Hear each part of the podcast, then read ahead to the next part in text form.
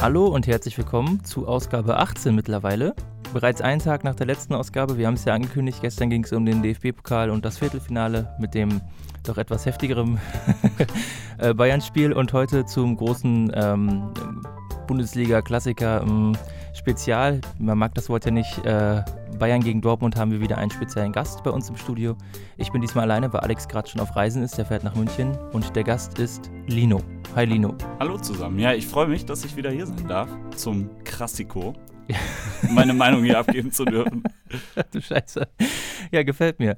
Ähm, äh, deswegen äh, vielleicht auch jetzt der Anlass noch besonders, weil wir äh, jetzt mit Doppelpass alleine, so wie wir auch mit unserem anderen Podcast bei Spotify sind und demnächst auch bei iTunes. Also wenn ihr uns auch unterwegs einfacher hören wollt und uns nicht nur anbrowsen wollt unter ostviertel.ms, dann besucht uns bei Spotify. Doppelpass alleine. Ist eins der ganz wenigen lustigen Fußballformaten haben, habe ich festgestellt. Gibt es sonst gar nicht in Deutschland. Gibt es eigentlich sonst gar nicht. Wir haben da schon ein krasses Alleinstellungsmerkmal. Ja, cool. Lino, das letzte Mal warst du Mitte Dezember hier. Ähm, da waren die Vorzeichen, ich sag's mal so ein bisschen so ähnlich, äh, würde ich jetzt mal so zusammenfassen. Dortmund vor Bayern in der Tabelle. Der Abstand war ein bisschen größer. Und ähm, ich glaube, wir Bayern-Fans, zumindest ich, waren noch deutlich pessimistischer, was die Meisterschaftschancen anging. Außer Alex. Außer Alex, der ist ja gut, aber der war zwischendurch aber auch richtig down, glaube ich. Aber ja gut, äh, der wird uns ja zuhören, kann ja noch seinen Senf dann zu abgeben. Ähm, wie schätzt du die Lage denn jetzt ein? Jetzt haben wir fast äh, so die Hälfte oder über die Hälfte der Rückrunde schon hinter uns gebracht. Und wie schätzt du jetzt die Lage ein? Also was ist in der Zwischenzeit passiert? Äh, insbesondere jetzt erstmal deine Sicht auf Dortmund als Dortmund-Fan. Ähm, bist du zufrieden mit dem Verlauf seit Dezember? Ähm, oder hast du das Gefühl, dass Dortmund ähm, ein bisschen zu viele Punkte hat liegen lassen, zum Beispiel, damit es jetzt überhaupt erst wieder so knapp werden konnte? Auf jeden Fall habe ich das Gefühl, dass wir äh, zu viele Punkte haben liegen lassen. Ähm, vor allem, weil es gegen Gegner passiert ist, wo man das eigentlich anders geplant hätte. Ähm, ich sag mal so, so ein Unentschieden gegen Hoffenheim. Wenn einem das vorher jemand gesagt hätte, Hoffenheim ist einfach immer eine spielstarke Mannschaft. Wenn man da zu Hause einen Punkt holt, ist jetzt nicht das Optimale, aber kann man mit leben. Aber wenn man dann halt auswärts in Nürnberg nur 0-0 holt, dann mhm. ist es natürlich was anderes. Ja. Also ich war zwischendurch schon ziemlich down, vor allem nach dem äh, Augsburg-Spiel in Kombination damit, dass ich genau an dem Abend eine Magen-Darm-Grippe bekommen habe. Das war die beste Kombination aller Zeiten. Da war, ich echt ein bisschen fertig. Sorry für diesen Deep Talk an dieser Stelle. Schon okay. Ähm, aber jetzt in den letzten Wochen habe ich schon so das Gefühl, dass die Mannschaft wieder so einen kleinen Kick bekommen hat. Mhm. Ähm, nicht unbedingt spielerisch, aber wieder so von der Durchsetzungskraft ähm, und von dem Durchsetzungswillen. Ähm, ich hätte ehrlich gesagt nicht gedacht, dass wir nach den Ergebnissen in den letzten Wochen jetzt zweimal in der Schlussphase wieder so die Mentalität zeigen und ähm, zurückkommen. Deswegen bin ich auf jeden Fall zufrieden. Ich würde aber jetzt nicht sagen, dass die Situation genauso gut ist wie im Dezember, weil auch einfach Bayern jetzt, obwohl sie eine schwierige Woche hatten, einfach in letzter Zeit gut abgeliefert haben. Außer vielleicht äh, im Rückspiel gegen Liverpool und jetzt, äh, jetzt gegen, gegen Heidenheim und Freiburg. Aber ähm, mit den zwei Punkten Vorsprung bin ich natürlich erstmal zufrieden. Mhm. Also nach dem Augsburg-Spiel hätte ich damit ehrlich gesagt nicht mehr gerechnet. Wie schätzt du denn so die Stimmung allgemein ein? Also ich ähm, mache das ja ganz gerne, dass ich bei ähm, anderen Vereinen in den Foren lese, in den Hauptforen, jetzt Schalker Block, äh, äh, Ernst Kutzorer, seine Frau, ihr Forum oder eben bei, bei Schwarz-Gelb bei euch im Forum. Ähm, ich habe immer das zwischendurch das Gefühl gehabt, dass, äh, aber das kennt, das kennt ja jede, jede Fanszene, glaube ich, dass es immer so einige gibt, da hat Dortmund dann mal so ein paar schwächere Phasen und dann geht die ganze Welt direkt unter. Und ich habe aber das Gefühl gehabt, dass die Leute teilweise so zumindest, vielleicht waren es auch nur die Vocal Minority, aber dass sie doch irgendwie in der Überzahl sind. Also die Leute, die sagen, boah, scheiße, jetzt verkacken wir alles, diese Idioten, was machen die? Ähm, wie ist da jetzt so gerade die, die Stimmung einfach? Also sind die Leute zuversichtlich, was den Meisterschaftskampf angeht oder ähm, oder ist da immer noch so dieses Gefühl im Hinterkopf, boah, wir verkacken es doch jetzt eh? Also ich glaube, dass die Leute, die pessimistisch sind, immer die sind, die am lautesten schreien mhm. in der Fanszene. Ich hatte den Eindruck, äh, nachdem wir die Tabellenführung wieder an Bayern abgegeben haben, dass das irgendwie für viele Leute so ein bisschen so eine Erleichterung war, weil Dortmund sich ja auch in den letzten Jahren, obwohl man halt irgendwie oft viele Punkte geholt hat und immer oben mit dabei war, ähm, sich immer lieber in dieser Verfolgerrolle gesehen hat, mhm. beziehungsweise als klare Nummer zwei. Und deswegen hatte ich schon so den Eindruck, dass viele in der Fanszene so dachten, okay, äh, jetzt haben wir zwar diesen neun Punkte Vorsprung verspielt, aber jetzt können wir vielleicht wieder neue Kraft schöpfen und daraus jetzt irgendwie wieder rankommen. Und deswegen habe ich vor allem nach dem Tottenham-Spiel, wo ja die Mannschaft wirklich hinterher ziemlich gefeiert wurde von der Südtribüne, mhm. irgendwie allgemein wieder so einen positiveren Eindruck, auch von der Fanszene. Also vorher, wie du sagst, ne, war halt viel irgendwie einfach alles scheiße und jetzt schmeißen wir die ganze Saison weg und alles Kacke und so. Aber jetzt habe ich wirklich so den Eindruck, dass die meisten Leute denken, okay, jetzt probieren wir alles, wenn es hinterher nicht klappt, ist irgendwie schade. Aber obwohl wir zwischendurch diese Delle hatten, sind wir wieder rangekommen. Und ich glaube, dass sich jetzt die meisten Leute, vor allem jetzt so mit denen, mit denen ich Kontakt habe, sich wieder darauf fokussieren. Ne? Was die Diskussion in sozialen Medien angeht, ist natürlich wieder was anderes. Da würden sich die Leute jetzt wahrscheinlich wieder aufregen, wenn du dann zwei Punkte Vorsprung verspielst. Aber ähm, ich finde es ähm, erstmal von der Stimmung positiver als noch vor ein paar Wochen. Mhm. Äh, hast du das Pokalviertelfinale gesehen, äh, das Spiel Bayern gegen Heidenheim? Oder ich habe die Highlights gesehen und ich habe im Ticker gelesen, weil ich an dem Tag ziemlich viel unterwegs war. Ähm, hast du denn, ähm, da habe ich jetzt natürlich auch so ein bisschen nachgelesen und das Witzige ist, dass sowohl die Bayern-Fans äh, als auch die Dortmund-Fans, habe ich das Gefühl, so ein bisschen unterschiedlich ähm, mit der, mit der, Interpretation der möglichen Folgen dieses Spiels äh, einhergehen. Also zum einen gibt es das Argument, ja gut, sie haben halt gegen den Zweitligisten ähm, es gerade mal so geschafft, weiterzukommen, sich da so knapp durchzusetzen, mit viel Glück auch dabei. Äh, und das kann natürlich eigentlich dann nur bedeuten, dass Dortmund uns am Ende zehn Dinger reinhaut. Äh, habe ich auch auf Dortmund-Seite tatsächlich so, dass die zehn Tore-Ding habe ich im Schwarz-Gelb-Forum gelesen. Wenn Bayern so verteidigt, dann hauen wir den zehn Dinger rein. Haben, haben sie auch nicht unrecht, muss ich sagen. Äh, und auf der anderen Seite gibt es aber auch die, die sagen, ja gut, äh, aber das gibt Bayern jetzt nochmal so einen Kick. Äh, die haben sich jetzt wieder durchgesetzt, haben es wieder geschafft und jetzt am Samstag rasten die eh aus. Äh, was ist da so deine, ähm, also was erwartest du sozusagen äh, vom, von eurem Gegner? Also ich bin da ja immer so ein bisschen vorsichtiger. Ich habe ja auch im Dezember immer gesagt, ich bin vorsichtig, optimistisch. Und so würde ich es jetzt auch formulieren. Also erstmal muss man ja sagen, dass Bayern recht fix die rote Karte bekommen hat. Mhm. Und Heidenheim ist halt jetzt auch einfach keine Kirmestruppe. Also in den letzten Jahren hätte ich auch gedacht, okay, Bayern schenkt denen dann trotzdem noch weiß nicht, eher so acht Dinge ein. Mhm. Vor allem nachdem sie dann 4-2 vorne waren. Da dachte ich so, okay, das wird jetzt ein Selbstläufer und die holen sich noch ein bisschen Selbstvertrauen für, für Samstag. Äh, ich erwarte Bayern deutlich anders als jetzt im, im DFB-Pokal.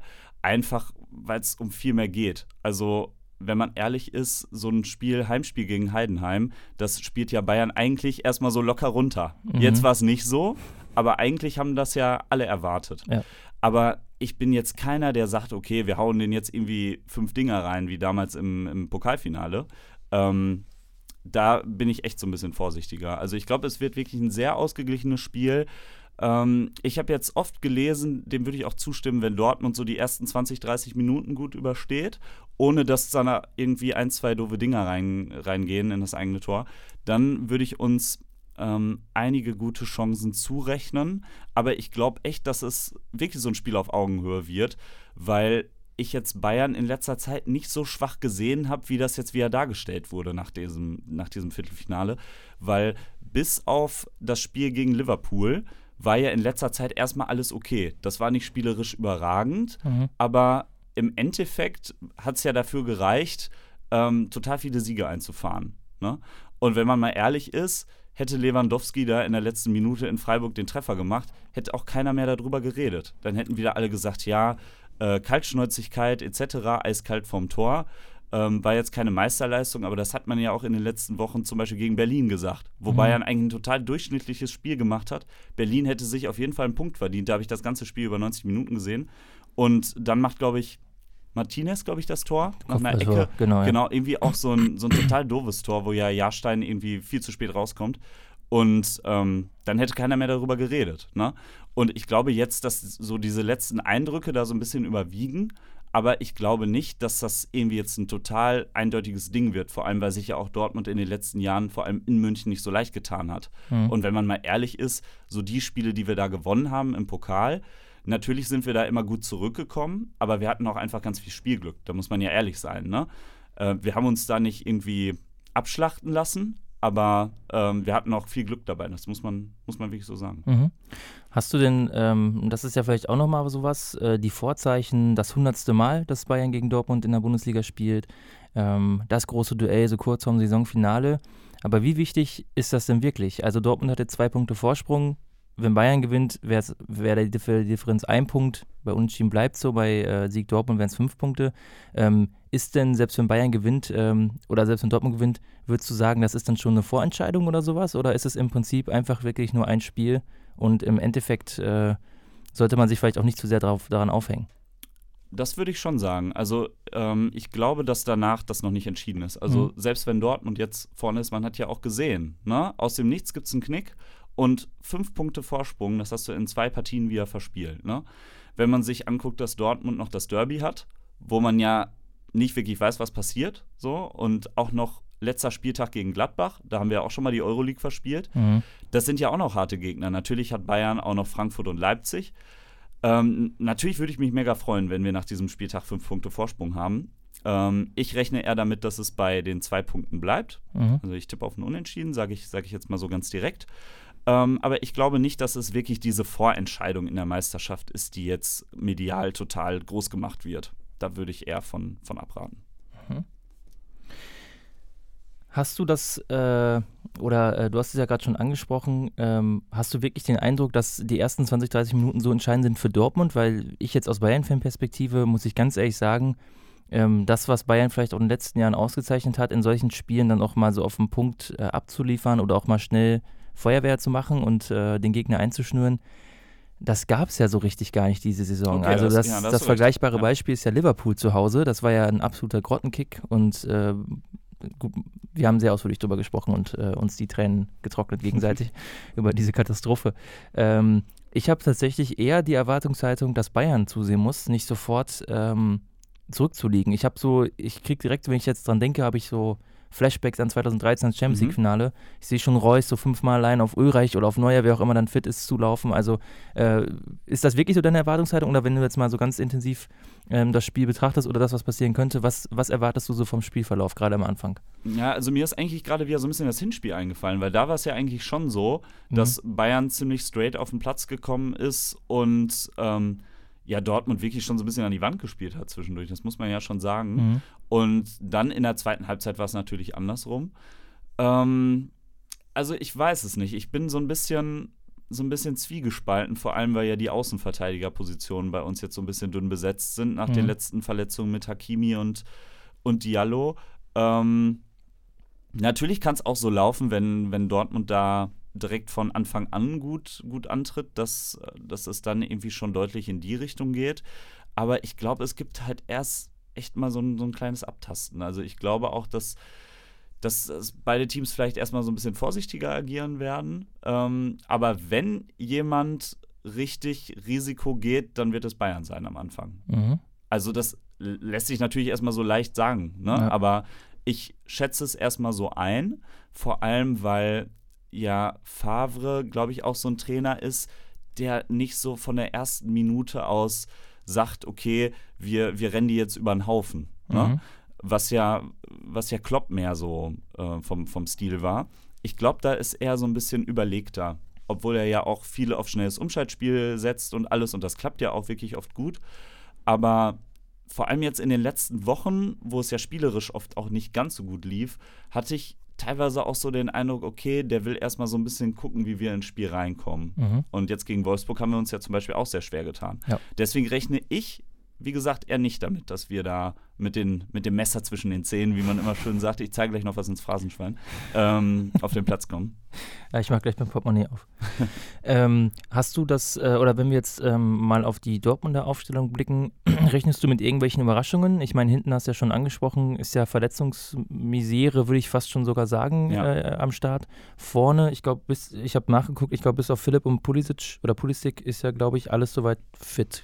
Genau, Alcázar war ja so ein bisschen angeschlagen, er hatte irgendwie was am Arm, mhm. aber da rechne ich nicht groß mit irgendwelchen Überraschungen. Es wird natürlich so ein bisschen die Frage sein, spielt man mit zwei Sechsern mhm. oder mit einem? Wenn es einer wird, wird es natürlich Witzel sein, sonst halt Witzel Delaney. Und dann ist natürlich die Frage, wenn du im 4-1-4-1 spielst, kannst du halt schön die Doppelzehn, sag ich mal, bilden mit Reus und Götze.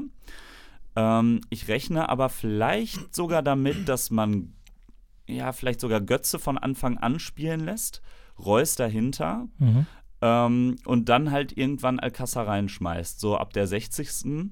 weil das ist halt auch einfach so seine Zeit. Ich dachte ja. so zwischendurch, okay, ähm, ja, das ist so ein bisschen verpufft bei ihm, ne? Aber das ist ja wirklich unglaublich. Jetzt ja. auch gegen, gegen Wolfsburg, ne, ist das ganze Spiel nicht zu sehen und dann schießt er sich einmal an und schießt diesen Freischuss da rein, ne?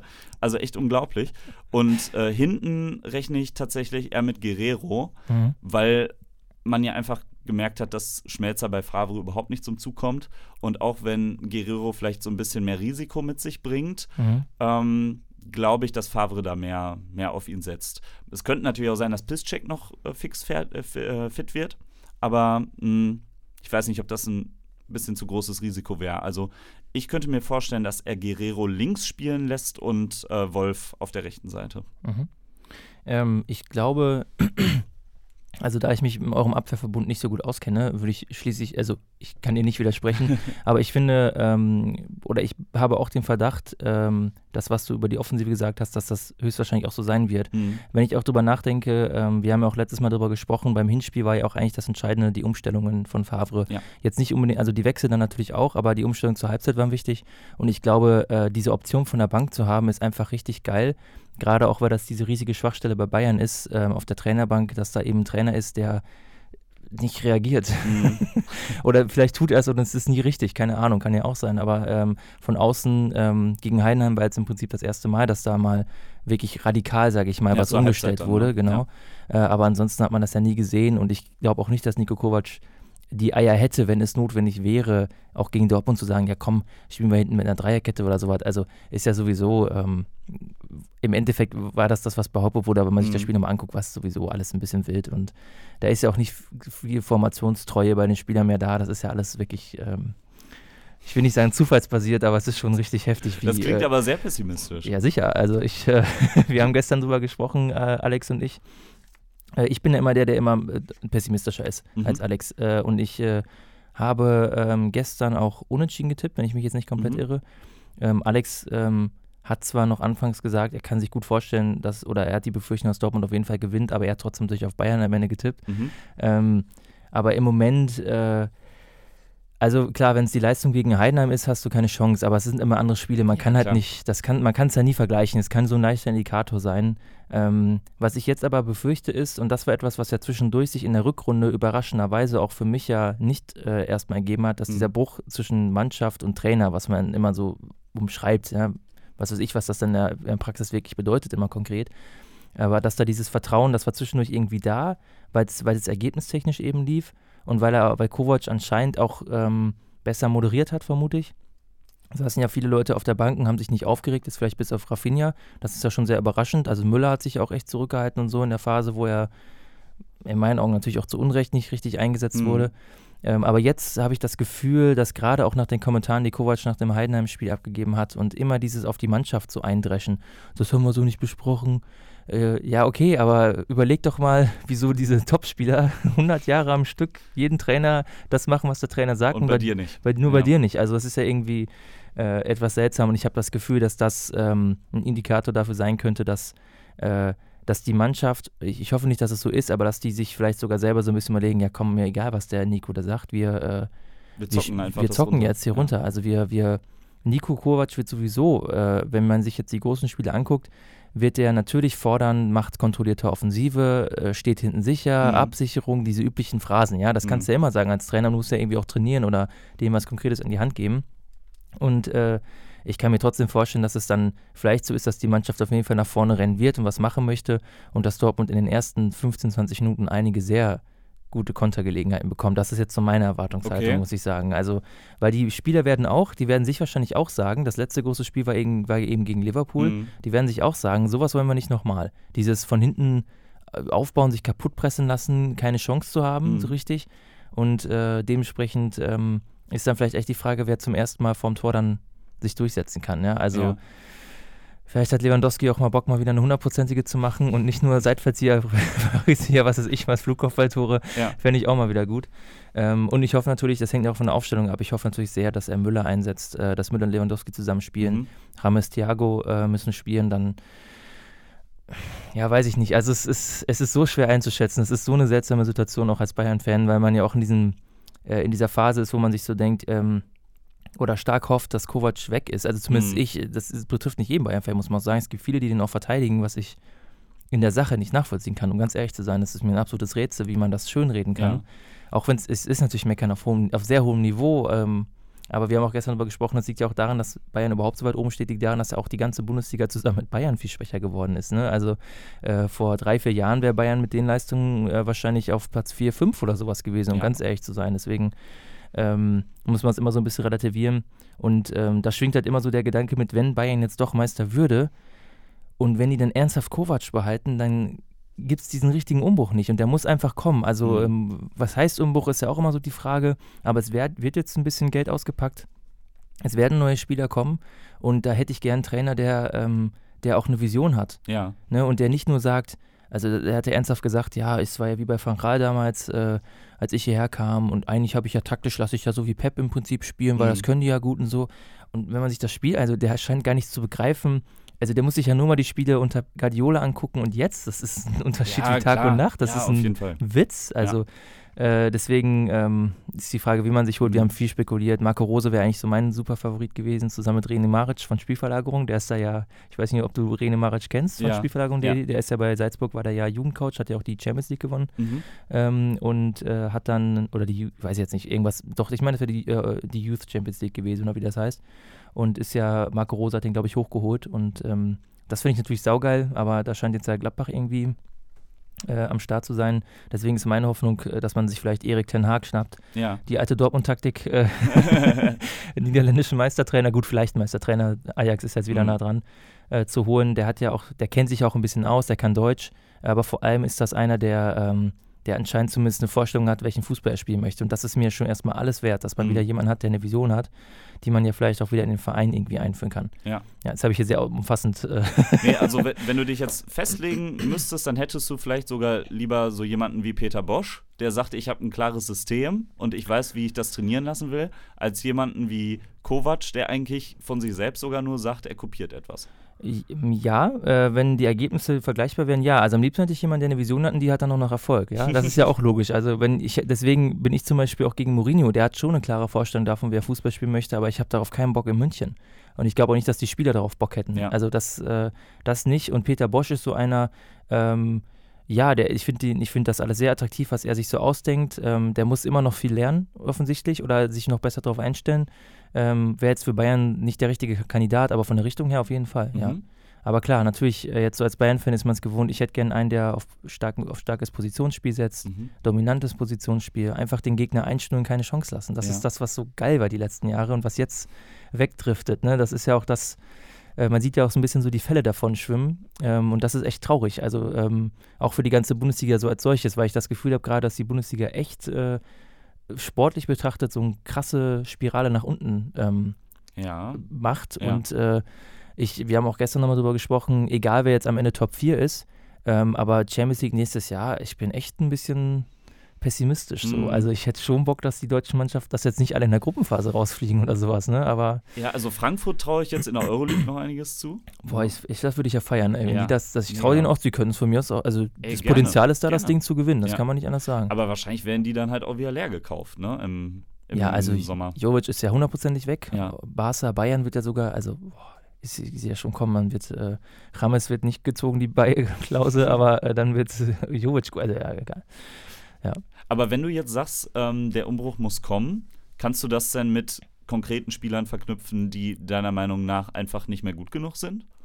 Ähm, gut genug, nee, das, das meine ich noch nicht mal. Also um, ähm, wir brauchen auf jeden Fall, das muss auf, also auf struktureller Ebene muss es passieren. Mhm. Ähm, was das, im Moment sehe ich so ein bisschen als großes Problem, ähm, dass wir, dass, dass, dass wir in der Jugend keine Identifikation schaffen. Mhm. Also wir haben ja das Nachwuchsleistungszentrum gebaut. Ich weiß nicht, wie du davon mitbekommen hast. Das war ja damals, das, ich glaube jetzt schon vor zwei Jahren oder sowas eröffnet oder letztes Jahr, ich weiß jetzt gar nicht mehr. Ähm, und das Krasse daran war, da gab es dann in Bayern Fanmagazin, äh, also nicht Fanmagazin, die einmal im Monat kriegst du als Bayern-Mitglied im Stadion halt dieses Ding. Das ist Ja. jetzt, äh, das haben sie jetzt umbenannt in 51. Wegen der äh, Seelenart, egal. Äh, und äh, ist aber geil gemacht, muss ich sagen. Also Mhm. so als Gest- Mediengestalter ist es Geiles Layout. geiles Layout, das ist auch Ja. gut gemacht, auch inhaltlich nicht schlecht. Also da kenne ich andere Stadionhefte, die Ja. deutlich billiger sind. äh, und äh, da gab es dann ein Interview mit den beiden Leitern ähm, des Nachwuchsleistungszentrums, die sich jetzt, glaube ich, auch wieder verändert haben. Ähm, aber die haben, das war so ein Wischiwaschi-Ding, da mhm. wurde nichts gesagt. Und das ist das, was, was mich damals schon so schockiert hat. Und offensichtlich ist es auch so. Das Problem ist, dass wir im ganzen Verein, das war so ähnlich wie in der Nationalmannschaft, ähm, eigentlich müsstest du von vornherein sagen, so und so sollen wir spielen. Und da würde ich mir schon Barca und Ajax so als absolutes Vorbild rausnehmen. Mhm. Das ist, selbst wenn es nicht immer das Erfolgreichste ist, ich finde, das ist das Allergeilste, was du machen kannst. Wenn du sagst, das ist der Fußball, den man mit diesem Verein verbindet. Und so möchten wir gerne, dass die Leute, äh, dass die Spieler spielen. Und dann fängst du halt schon in der Jugend an. Natürlich kauft Bayern sich die ganzen Spieler aus, der, aus dem Umfeld da ein. Das ist halt nun mal so. So kann ich jetzt nichts, also es ist nun mal so. Aber dann musst du die natürlich auch irgendwie vernünftig ranziehen. Und was jetzt passiert ist, ich habe das Gefühl, ähm, da sind ganz unterschiedliche Kräfte am Start, die auch unterschiedlichen Fußball äh, bevorzugen. Ähm, und seit Jahren haben wir keinen mehr richtig als Stammspieler hochgezogen, keinen einzigen. Wir haben die ganze Saison über Lukas May fast in jedem Spiel, in jedem zweiten Spiel auf der Bank sitzen, der nicht einen Einsatz bekommt. Ja. Wo wir auf der anderen Seite hören, Boateng, Humme, müssen wir mal gucken. Äh, Jong haben wir da für eine Minute, glaube ich, spielen lassen. Und was machen wir stattdessen? Wir holen uns vor zwei Jahren Sanchez für 100.000 Millionen Euro. Äh, ich habe nichts gegen Sanchez, also ich hoffe auch, dass da noch was draus wird. Wir holen uns jetzt Davis. Wir wollen Hudson und Doyle von Chelsea holen. Äh, warum? Also äh, haben wir wirklich so wenig Spieler im eigenen, in, im 100 Millionen Nach Nachwuchsleistungszentrum nicht einen einzigen, der auch auf dem Flügel, den man mal ausprobieren kann, so wie Müller und so. Also das ist so ein bisschen das, was ich meine, also dass wir da, dass da ein Umdenken stattfinden muss und das geht nur mit einem Trainer, der hoffentlich so ein bisschen mehr Kompetenz mitbringt und auch mit einem Sportdirektor vor allem, der Ahnung hat. Also es tut mir leid, nichts gegen Brazzo, aber ich liebe Brazzo als Typen, als Menschen, aber ich schäme mich ja nur noch in Grund und Boden. Das, das ist, kann ich verstehen. Das kann nicht wahr sein. Als von Matthias Sammer und Pep Guardiola zu Brazzo und Kovac, ja, das ist äh, so ein Qualitätsverfall, unfassbar. Äh, und auf dieser, äh, ja, mit welchen Spielern verknüpfe ich das? Das ist ja dieses große Rätsel. Also ich finde, dass die Einkäufe, die wir jetzt in der Abwehr gemacht haben mit Hernandez und mit ähm, Pavard, sind gut. Ähm, ich würde jetzt nicht sagen, dass das jetzt direkt dann das Aus ist für Kovac, äh, für, äh, für Kovac hoffentlich, nein, für Boateng und Hummels. Mhm. Ähm, aber ich denke, dass wir äh, in eine Situation kommen müssen, wo man denen auch klar macht, so wie jetzt mit Robin und Ribery, ihr seid halt noch so Ergänzungsspieler, ihr kommt da rein ähm, und ihr könnt sicherlich auch noch viele Spiele machen. Also ist jetzt auch nicht so, dass äh, Hummels und Boateng komplett aus dem Spiel wären, sondern dass da auch das System denen gerade im Moment keinen Gefallen tut, wenn da jedes fünfte, also jedes Spiel fünfmal eine Stimme allein auf die zurennt. Ähm, wir müssen auf den Flügeln vielleicht was machen, wir müssen im Mittelfeld vielleicht was machen. Das hängt auch ein bisschen davon ab, wie die, äh, wie die Vereinsoberen jetzt einschätzen, was die Verletzungsmisere angeht, weil wir mit Tolisso eigentlich jemanden haben, der perfekt diese Rolle ausfüllt, die wir die ganze Saison brauchten. Der war verletzt.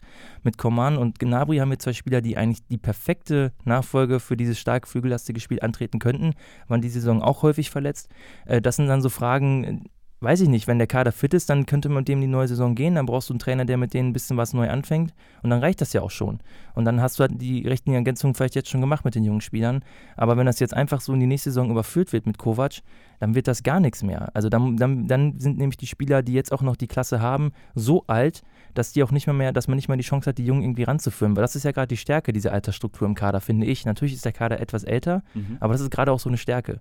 Und wir wir sind ja nicht wie Dortmund, wir können nicht, ähm, was auch irgendwie gut ist, aber wir können nicht irgendwie sagen, okay, jetzt machen wir quasi so einen Cut und wir setzen jetzt auf viele Spieler von gehobenem Bundesliga-Niveau und machen die einfach mal tausendmal besser auf einmal. Äh, oder wir holen uns ein paar jüngere Spieler und die sind auf einmal auch tausendmal besser bei uns. Das, das ist nicht Bayern. Ja, ne? du kannst ja halt diese Übergangssaison bei Bayern nicht wirklich Ja, leisten. eigentlich nicht. Und eigentlich ist es ja diese Saison. Ne? Also Hoeneß hat ja unfassbarerweise hat er ja gesagt, äh, also was heißt unfassbarerweise? Er hat ja recht, er hat gesagt, äh, es ist nicht schlimm, wenn wir mal nicht Meister werden. Also, das ist vollkommen richtig. Das ist ja eh so eine perverse Anspruchshaltung, die wir gerade haben. Da haben wir auch schon drüber gesprochen. Ne? Da dieses, haben wir hier schon länger drüber gesprochen. Alter Schwede, so, das ist ja auch irgendwie krank. So, sieben Jahre, wenn wir jetzt Meister werden, sieben Mal am Stück, was ist das für eine dumme Scheiße eigentlich mhm. so? Nach, ne? Auch also als Neutraler, ich kann das voll verstehen. Das ist auch irgendwie als Bayern-Fan es ist wirklich super strange, äh, weil das, weil man selber, ich, das ist, ich kann das gar nicht, das ist emotional, ist das komisch auf jeden Fall. Und äh, Hönes hat recht, aber das sagst du natürlich nur in der Saison, wo du denkst, ja, weil wir jetzt gerade einen Umbruch machen, aber wir machen ja keinen Umbruch. Das ist ja der gleiche Kader wie auch sonst und der Kader spielt einfach nur beschissenen Fußball, ja. weil der Trainer offensichtlich nicht dazu in der Lage ist, den das Einmaleins, das was weiß ich was beizubringen. Ne? Das ist so ein bisschen das. Ja, aber ja. wenn man das jetzt noch mal auf der emotionalen Ebene betrachtet, dann würde ich sagen, dass sich viele Bayern-Fans dieses Jahr mehr freuen würden, Meister zu werden, als die letzten drei, sag ich mal, weil da war es ja immer schon quasi Anfang April alles durch. Auf jeden Fall. Also das ist äh, von, äh, ich, man muss es so sagen, die, äh, mir sind nur die Meisterschaften sowieso hängen geblieben. Es sind ja, das ist, es sind ja viele einfach gewesen. Ja, das ist ja auch das, das Perverse. Ähm, aber natürlich, wenn ich an Meisterschaftskampf denke, die aus meiner Jugend und gerade so Anfang der 2000er, äh, das war einfach, das war viel geiler Bundesliga ja. zu gucken als jetzt. Nachspielzeit in Hamburg und so. Ne? Ja, das 2001. Ähm, selbst, selbst dieses Ding 2004, als, äh, als äh, Bremen Meister wurde durch den 3 zu 1 Sieg im Olympiastadion, ja. als ähm, kleines dickes Ailton ähm, und Klasnitsch da an Kahn vorbeilaufen. Das war, also, das war richtig schlimm, als ich war, war ja auch ein Kind und sowas. Mhm. Ähm, aber dennoch die Saison danach und als wir dann zwei Jahre später in Bremen 5-1 gewonnen haben und so, das waren so geile Stories, das war richtig geiler Scheiß auf emotionaler Ebene. Und jetzt die letzten Jahre, es war halt echt nicht spannend. Also das muss man auch so sagen. Ja. Es war also auch, das kann ja auch jeder so sehen, auch als Bayern-Fan. Das habe ich auch gesagt, was mich da dann zumindest als Bayern-Fan, es war halt einfach geil, die Spiele zu sehen. So, du wusstest, das war eine komische Situation, weil du wusstest, wenn jetzt nichts absolut Perverses oder Komisches passiert, gewinnt Bayern hundertprozentig das Spiel. Ja. Und das war auch schön anzusehen. Das waren, du saßt da so, das war wirklich so, eigentlich war es so dieses typische Arschloch-Bayern-Fan sitzt da so und lässt sich berieseln. Aber im Prinzip war das so, ja? Ja, klar. Also Guardiola also, hat ja und auch unter Heinz, das war ein Spiel und saß da so, boah, Alter, meinst du, ja gut, gewinnen wir halt 8-0 oder so, ja, ja, ist halt so, ne? Wenn ja. du selbst Fan von dem Team bist, dann ist das natürlich auch schön anzusehen. Ne? Ja. Ich habe da immer voll die Krise bekommen, weil ich dachte, boah, Alter, ey. Das Nein, kann doch jetzt nicht wahr sein. Ich, ich verstehe das. Also, das war ja auch teilweise, haben die Gegner sich ja auch ergeben. Also, ja. das, ne, dann steht es auf einmal 1-2-0 nach ein paar Minuten, dann spielen die auf einmal wie die letzten Honks. Mhm. Ich, hab, ich kann das auch, also, das war auch, es war eine, ich habe auch immer gesagt, das ist eine Phase, die wird irgendwann noch aufhören. Jetzt hat sie halt aufgehört ähm, die hat dort auch ihren Reiz. Ich würde natürlich gerne wieder hinkommen, aber um ehrlich zu sein, wird das nicht mehr kommen. Also nicht mehr, nicht mehr in nächster naher Zukunft. Meinst du nicht? Nee, nee auf gar keinen Fall. Also ich hoffe es natürlich nicht. Nee, also das, ich, ich hoffe auch eher auf spannende Bundesliga-Kämpfe, ja. aber ich hoffe, dass sie auf sehr hohem Niveau sind, ja. ähm, damit eben auch dann Dortmund, Bayern und wer auch immer davon mit dabei ist, auch selber wieder ein Niveau entwickelt, um eben auch auf anderer Ebene erfolgreich zu sein. Das ist ja das, was ich am Ende so als Fan von deutschen Fußball eigentlich so möchte. Ja, ja also du guckst quasi so ein bisschen mehr dahinter. Ja, weiß ich nicht. Also, ja, als Bayern-Fan kann man sich den Luxus leisten. Aber wenn du dich jetzt festlegen musst, du hast ja auch gesagt, unentschieden am Wochenende, da sind wir ja irgendwie d'accord. Mhm. Ähm, wird Bayern Meister und was mit dem Pokal, wenn du dir jetzt mal festgenagelt wirst? Um ehrlich zu sein, ähm, habe ich den starken Verdacht, dass Bayern äh, den Pokal gewinnen wird. Mhm. Einfach Weil nur, ihr ein Heimspiel gegen Hamburg bekommt. Ja, genau. Ja. Und das ich ist, schon kommen, ich habe hab schon getippt. Also nein, ich habe ich hab schon, ich habe einen, einen, Kumpel, der ist Werder-Fan. Äh, mein Wunsch wäre es, dass Bayern gegen Bremen im Finale spielt. Das wäre ein geiles Finale. Ähm, und äh, nur Bayern wird ein Halbfinale gegen Leipzig rausfliegen. Deswegen will ich, dass Bayern gegen Hamburg spielt. Und Bremen gewinnt gegen Leipzig. Äh, und dann könnte nicht Pizarro nochmal, äh, das finde ich geil. Und äh, ich würde es Bremen am meisten gönnen neben Bayern. Also das ja. würde mich wirklich freuen. Und Meisterschaft, ähm, ich, ich weiß, ich, ich kann mir beides vorstellen. Ähm, wenn ich mich jetzt festlegen müsste, dann sage ich, dass, äh, dass Dortmund Meister wird. Schön. Ja. Wenn ich jetzt, ich so wenn ich auch die letzten Spiele und sowas betrachte, ich glaube, egal was morgen passiert, selbst wenn du jetzt da gewinnst und du baust da, da wird so viel Spannung aufgebaut und dann ist die nächste Woche wieder weg. Also ich, ich glaube, dass Dortmund die letzten Spiele das irgendwie schaffen wird. Obwohl jetzt so die, die nächsten Spiele würde ich eigentlich eher so sagen, dass Bayern den leichteren Gegner hat. Nur die letzten beiden Spieltage, die wären halt nochmal richtig, äh, richtig knackig. Ne? Also mit, mit Leipzig und mit Frankfurt. Also da muss man natürlich auch gucken, um wie viel es dann für die noch geht. Aber du kannst davon ausgehen, um wahrscheinlich alle. Gut, ja. Leipzig vielleicht nicht, aber für Frankfurt wird es um Champions League gehen. Ja, ja. genau. Und wenn die dann da rauskommen und Bayern ist dann wirklich unter Druck und ist vielleicht irgendwie noch so einen Punkt hinten dran ja. und muss gewinnen. Und du weißt ja, ne, Torverhältnis interessiert ja keinen. zählt ja nicht. das zählt nicht, nee. Ähm, dann äh, könnte das schon nochmal eine richtig harte Prüfung werden. Ja. Aber, also klar, wie du sagst, ne, es gibt ja, das sagt man ja immer so, ne, Kinder, die sind jetzt irgendwie, kommen in die zweite Klasse oder so, oder in die erste bald und ähm, kennen keinen anderen deutschen Meister als Bayern München. Das ist ja. Stimmt, ja. Das kann, man, kann, man, sich ja, kann man sich ja gar nicht so vorstellen, ne? Und Nein, das war früher auch einfach. Es war ja früher nicht so. Ja. ja also die, dieser Bulk, also auch die Pokaltitel und alles, das hat sich ja im Prinzip erst in den letzten 15 Jahren so entwickelt. Also als ich klein war, war Bayern zwar schon Rekordmeister. Das was ja auch gar nicht, wann, seit wann sind sie denn Rekordmeister? Äh, seit äh, 1994, das ist noch nicht so lange her, da war mhm. Nürnberg ja noch wirklich weit vorne. Ähm, und das hat sich erst in den letzten Jahren also krass, dieses Ungleichgewicht entwickelt. Ne? Auch mit den Pokalsiegen. Bayern mit 18 Titeln und dann kommt Werder mit 6. Das ist doch krank. Das ist heftig. Und wie viel von den 18 haben sie jetzt in den letzten Jahren geholt? Acht oder neun oder so? Ja. ja also. Ja, boah, ich freue mich auf morgen. Also ich glaube, ich werde äh, sehr, sehr nervös sein. Aber äh, ich habe nämlich die große Ehre, das im Westfalenstadion tatsächlich zu gucken. Ach geil. Bei so einem kleinen Public Viewing da. Wie viele Leute sind dann da? Na, wir sind, glaube ich, so 40 oder so. Geil. Ja, genau. Ähm, und ähm, wenn du dich jetzt festlegen müsstest, äh, wird Dortmund Meister? Ich muss mich ja jetzt festlegen. ich sage jetzt einfach mal ja. Okay. Ich sage ja, weil ähm, ich glaube, das wird ja jetzt auch schon oft gesagt, wenn nicht jetzt, wann dann? Ne? Ja. Grüße an äh, Heiner Brandt. Ne?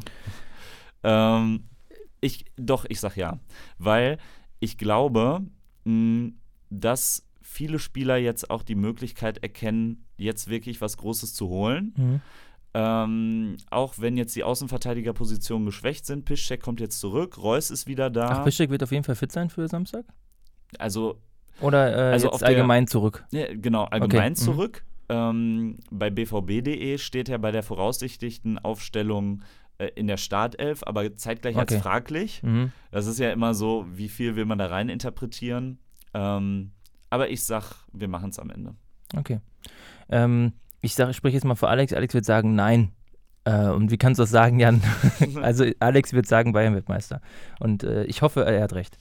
Ähm, dann, ähm, wenn wir jetzt so ein bisschen auf, äh, auch auf Dortmund gucken in der Zukunft, ähm, ich habe jetzt gelesen, dass Dortmund zum Beispiel an Nico Schulze interessiert ist. Ähm, Wäre vielleicht auch dann, also kann ich mir sogar sehr, sehr, sehr gut vorstellen. Da gibt ja sicherlich auch Sinn. Da hat Dortmund auch mal wieder einen Nationalspieler, nochmal ein paar neue neben Reus.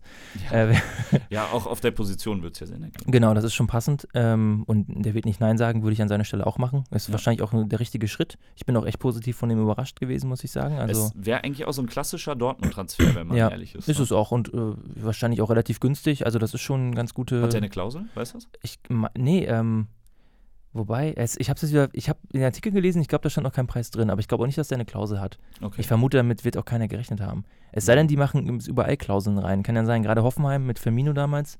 Gut, da wurden sie auch gut für bezahlt, aber ja, gut. Ähm, ja, was, was, wovon gehst du denn aus? Also jetzt vielleicht auch unabhängig davon, ob man Meister wird oder nicht, es war ja trotzdem eine wahrscheinlich erfolgreichere Saison, als man erwartet hat. Auf jeden Ähm, Fall. Wie, wie kann man diesen Erfolg denn fortsetzen? Also wird Favre zum Beispiel sicher bleiben? Das glaube ich schon. Also ich glaube, das ist kein Trainer, mit dem du jetzt irgendwie wie mit Klopp über wirklich so eine richtige Ära gehst.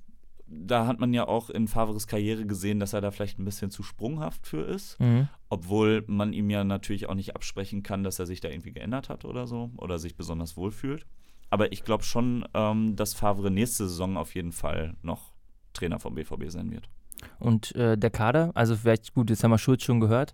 Gibt es da auch andere Positionen, wo man nach, also unbedingt nachbessern muss oder geht es jetzt nur noch darum zu ergänzen? Weil Dortmund hat jetzt ja vor dieser Saison ja an die 100 Millionen, glaube ich, ausgegeben oder so. Ja. Ist ja auch schon eine ganz, ganz große Hausmarke gewesen. Ja, aber ja auch einiges eingenommen. Ne? Ja. Das ja, ja, klar, also das, ja, ja, klar, aber gut, äh, im Prinzip ja fast alles ja durch einen Spieler verkauft.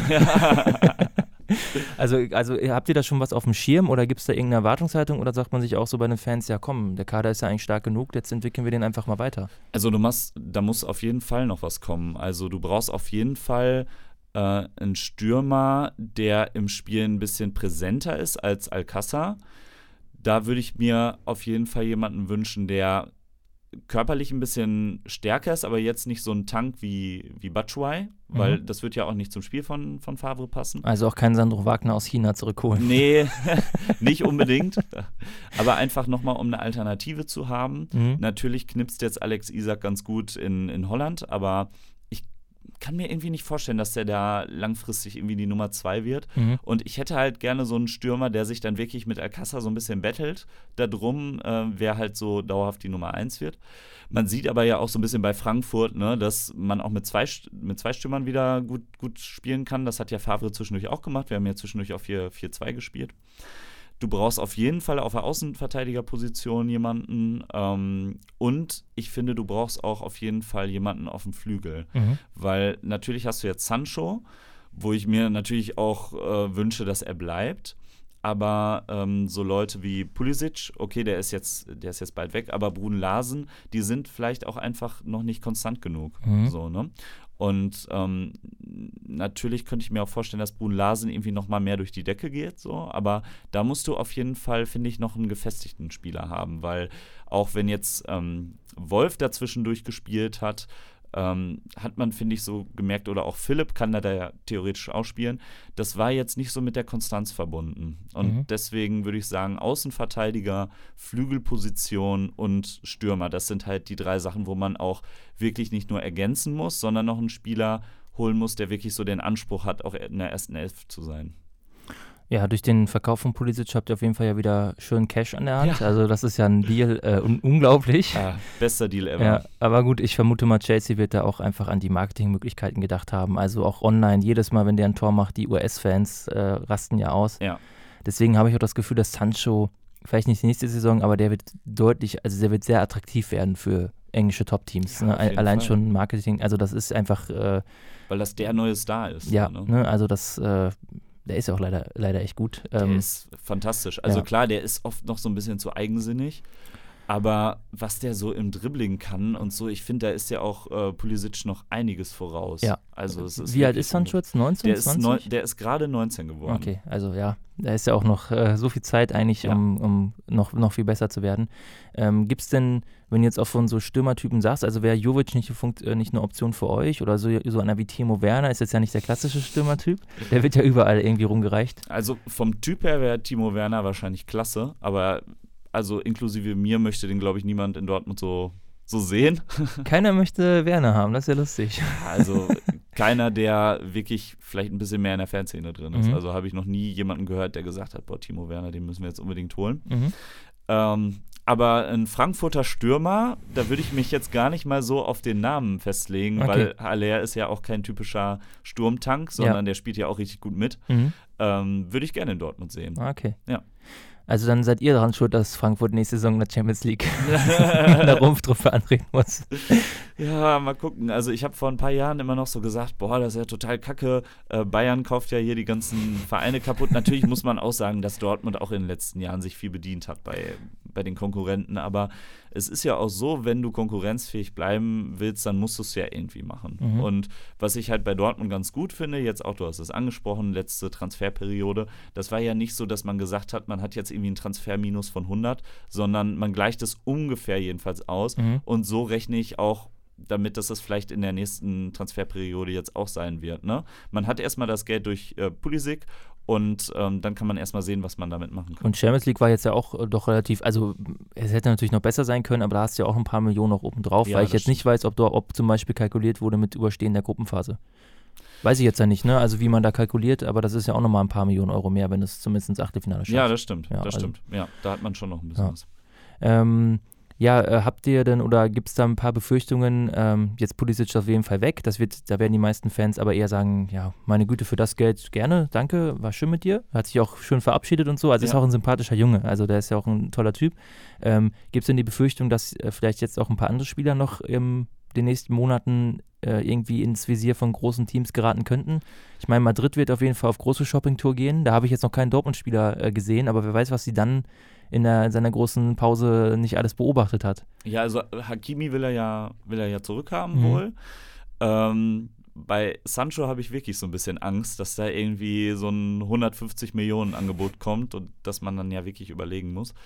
Ähm, ich glaube, dass Witzel für sehr, sehr viele Vereine interessant wäre, aber ich finde es total schön zu sehen, wie er sich halt mit dem Verein so identifiziert. Ja, da glaube ich auch, der bleibt einfach. Genau, ne? ja. wie er oft auch so nach dem Spiel noch alleine zur Tribüne gegangen ist und so. Da rechne ich echt nicht damit, auch wenn Angebote kommen, dass er dann sagt, ich will nach einem Jahr direkt wieder weg. Zumal er ja auch ähm, ja eigentlich in, ja auf Kohle verzichtet hat, um ja genau, wieder. Der hat ja. ja. der hat ja diesen Cash, den Ruf des Cashes ist ja schon mal gefolgt und hat ja offensichtlich festgestellt, das ist aber eigentlich nicht das, was ich will und ja. Genau, also da rechne ich eigentlich auch damit, dass er bleibt.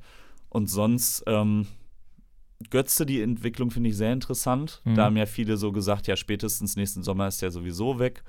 Der wird bleiben. Reus ist ja sowieso klar, Alcázar auch. Ähm, Brun Larsen hat sich jetzt, glaube ich, nicht so in, in den Vordergrund gespielt, dass da jetzt ein riesiges Angebot kommt. Mhm. Ähm, ich glaube, wer in den nächsten Jahren echt noch viel auf sich aufmerksam machen wird, ist Akanji. Okay den finde ich wirklich super, wenn er spielt.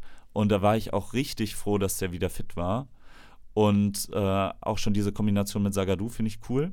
Aber ich glaube nicht, dass da so ein großes Angebot reinkommen wird, dass das wirklich auseinanderbricht. Ja. Also ich glaube, die Komponente ist wirklich Sancho.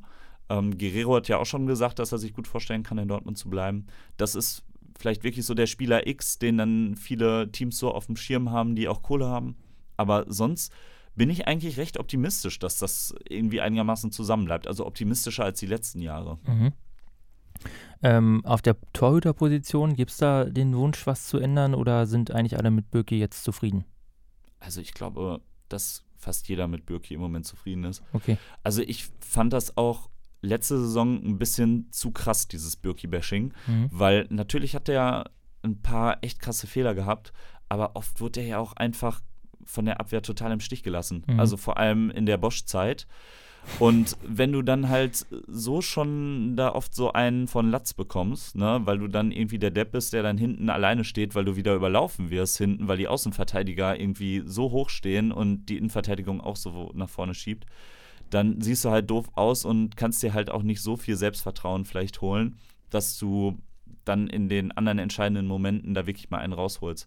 Und da sehe ich ehrlich gesagt gar keinen Bedarf. Also natürlich kann man noch sagen, okay, ist jetzt Hitz eine optimale Nummer zwei. Ich fand den Transfer aber gut. Und ähm, deswegen sehe ich da jetzt nicht so das große Problem. Okay.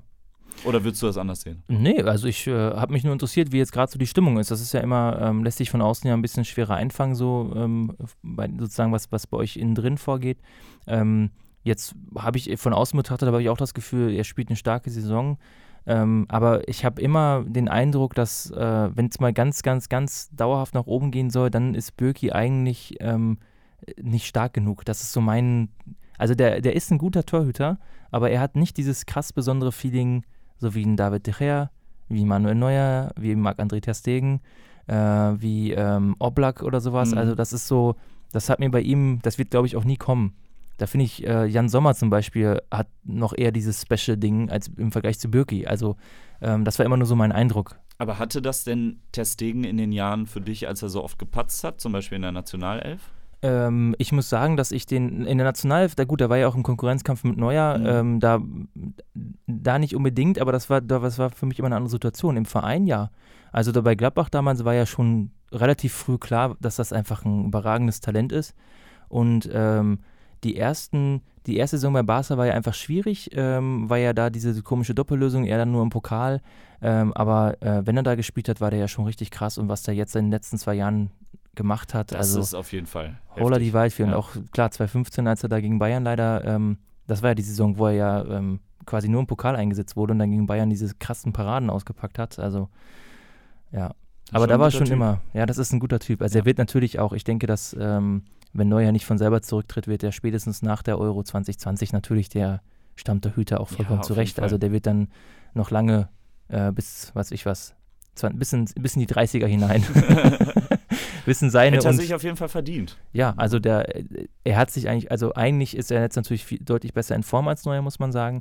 Ähm, aber da, äh, ich kann ein bisschen nachvollzie nachvollziehen, dass Löw gesagt hat, komm, ähm, auch so mein Kapitän und Neuer und mhm. sowas, das kann ich jetzt nicht machen.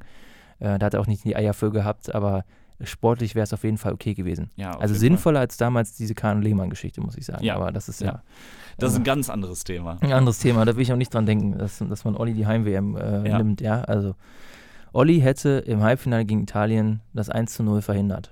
1000-prozentig. Das war für mich immer noch, ist für mich immer noch ein haltbarer Ball. Stellungsfehler ja. Lehmann hätte haben müssen. Du wachst immer noch nachts auf. Ja, schweißgebadet, ja. Oh Gut. mein Gott. Ja, ich meine, ja gut, dafür hätte vielleicht Lehmann dann im 2002er Finale ähm, Ronaldos Schuss festgehalten. Aber auf der anderen Seite, das war was? Doch, das war Ronaldos Schuss und auch sein Nachschuss. Ich glaube ja. Was? Ich kann mich jetzt nicht mehr erinnern. Ja gut, ich habe es auch nicht so oft gesehen, die Szene, muss ich sagen. Es ist, ja. Äh, gut, dann ähm, sind wir im Prinzip eigentlich auch schon so am Ende. Vielleicht noch ganz kurz ähm, aus doppelter Perspektive. Ähm, Schalke 04, bist du gerade schadenfroh oder bist du auch ein bisschen traurig?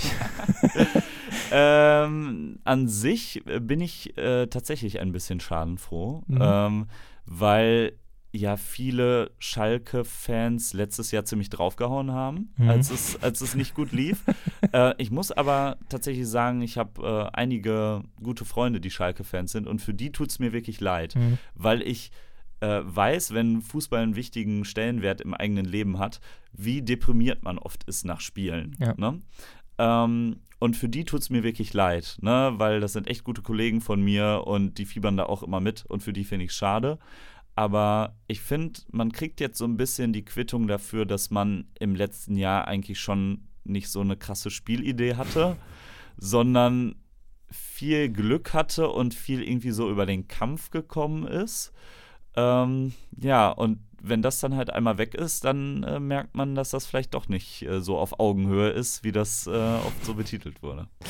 Ähm, würdest du äh, würdest du dich freuen, wenn Schalke mal ein Jahr zweite Liga spielen würde? Oder ist das was, was du jetzt gar also würde, oder wie, was erwartest du jetzt?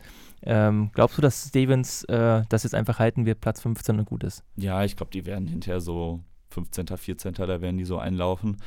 Ähm, boah, da bin ich zwiegespalten. Also irgendwie so den Moment des Abstiegs, das ist dann natürlich irgendwie so als BVB-Fan so eine kleine Genugtuung, aber auf der anderen Seite, das haben ja auch äh, viele Werder-Fans zum HSV-Abstieg gesagt, eigentlich möchtest du ja auch dieses Derby haben. Ja. Und das gehört ja auch irgendwie dazu. Und ähm, äh, Schalke 04 als Verein ist ja jetzt auch nicht äh, per se irgendwie von den Strukturen total katastrophal oder so. Ne? Natürlich ist das da oft irgendwie so ein kleiner Trümmerhaufen, sag ich mal. Ne? Aber ähm, die sind ja jetzt, wenn man mal die, die Fanbrille so ein bisschen absetzt, nicht jetzt per se komplett unsympathisch. Ja. So, ne? Und natürlich würde ich mich halt für den Moment irgendwie freuen, aber ähm, ja, irgendwie gehört es ja auch dazu. Also meinetwegen können sie 15. werden oder irgendwie noch in die Relegation gehen und ähm, mir ist wichtig, dass wir das Derby gewinnen. Das ist mir viel wichtiger als die Position, die äh, Schalke dann am Ende der Saison noch haben wird. Okay. Ja, ich kann, kann dem auch beipflichten. Ich fand es damals auch ähm, komisch, also auf der einen Seite erfreulich, aber insgesamt eher nachteilig, dass als 1860 abgestiegen ist. Ja. Weil das ist, äh, Bayern hat einfach kein Derby mehr. Ja, das, das ist stimmt. irgendwie ist das komisch. Also es, Ja, äh, Nürnberg ist kein Derby, Augsburg ist, kein das, Derby. Das sind keine Derbys. Das, äh, selbst Stuttgart, gut, äh, ja. Südgipfel oder so ein Scheiß. Also das ist, ich sehe das schon ein, aber da ist so viel Distanz zwischen. Und da, ich finde räumliche Nähe ist bei so einem richtigen Derby einfach das entscheid der entscheidende Faktor. Ja. Und äh, diese Duelle damals, als ich klein war gegen 1860, äh, als Jens Jeremies uns damals so einen Fernschuss aus 100 Metern im Olympiastadion eingenetzt hat und die Saison danach haben wir ihn dann gekauft. Aber das sind so Erinnerungen, das ist so geil, das ist alles hängen geblieben und das gibt es jetzt gar nicht mehr. Und 1860 wird natürlich auch nie wieder zurückkommen, zumindest in Nee. unseren Lebzeiten nicht. Ja. Es sei denn, da kommt irgendein Investor, der Ahnung hat. Äh, das ist, äh, deswegen vermisse ich das. Deswegen hoffe ich auch für euch. Ähm, ich finde ja auch das, ich finde das Ruhrderby auch immer, äh, Ruhrderby, also euer Derby immer geil. Also ich freue mich auch immer auf das Spiel. Deswegen würde ich mir natürlich auch wünschen, dass Schalke drin bleibt. Ja. Auch wenn ich ein bisschen schadenfroh ebenso bin, weil ja, Bayern und Schalke mögen sich jetzt auch nicht unbedingt so sehr. Auch nicht so das beste Verhältnis. Wobei ich denke, die Abneigung ist auf Schalker Seite noch viel höher als umgekehrt. Ja. Weil letzten Endes haben sie immer verkackt, wenn es auf ja, ja, das stimmt. Nein, auch nicht immer. 2011 gab es ja ein bisschen Genugtuung als äh, Pokal. ja, Pokal Ja. mit Raoul und so. Ja. Aber ja, ich erinnere mich an das Spiel nicht so richtig, weil wir waren vorher auf dem Kon Konzert und danach äh, haben wir uns dann, wir haben, also es war zeitgleich und dann ähm, haben wir es geschafft, das Ergebnis nicht zu erfahren, sind dann später ja hier ins Bennerhaus gegangen und haben dann auf Sky die Wiederholung geguckt und dann bin ich eingepennt. Es war auch nicht die beste Idee, aber wir konnten, äh, ja Tickets nicht. Und, Ja, klar. Und dann, ja. ja. Ich bin noch zum Tor so, oh fuck. Und dann wieder, äh, da hat Steffen, der, der Steffen war Schalke-Fan, der war hier auch und der hat dann die Palme umgeworfen von Goran. Oh. Dann gab's Ärger. Ja. Äh, okay, genug der Interna. Äh, dann äh, vielen Dank, Lino, fürs Hiersein. Sehr gerne. Ähm, ja, wir fiebern beide morgen im Spiel entgegen und ähm, wenn es klappt, das werden wir ja noch klären. Äh, für euch äh, zahlreiche Zuhörer da draußen äh, werden wir nächste Woche Lino ja vielleicht nochmal zu Gast haben. Dann werden wir, denke ich, nochmal ganz kurz über das Spiel auch sprechen. Aber ansonsten werden wir eben eine Themensendung mal machen. Ähm, moderner Fußball, scheiß DFB und so weiter und so fort. Das sind so grob gesagt die Themen. Okay, gut zusammengefasst. ja, dann gucken wir mal. Ähm, vielen Dank, Lino, fürs Hiersein. Sehr gerne. Und äh, euch wünschen wir jetzt ein schönes Fußballwochenende und verabschieden uns wie immer mit einem fröhlichen Gutkick. Heya BVB.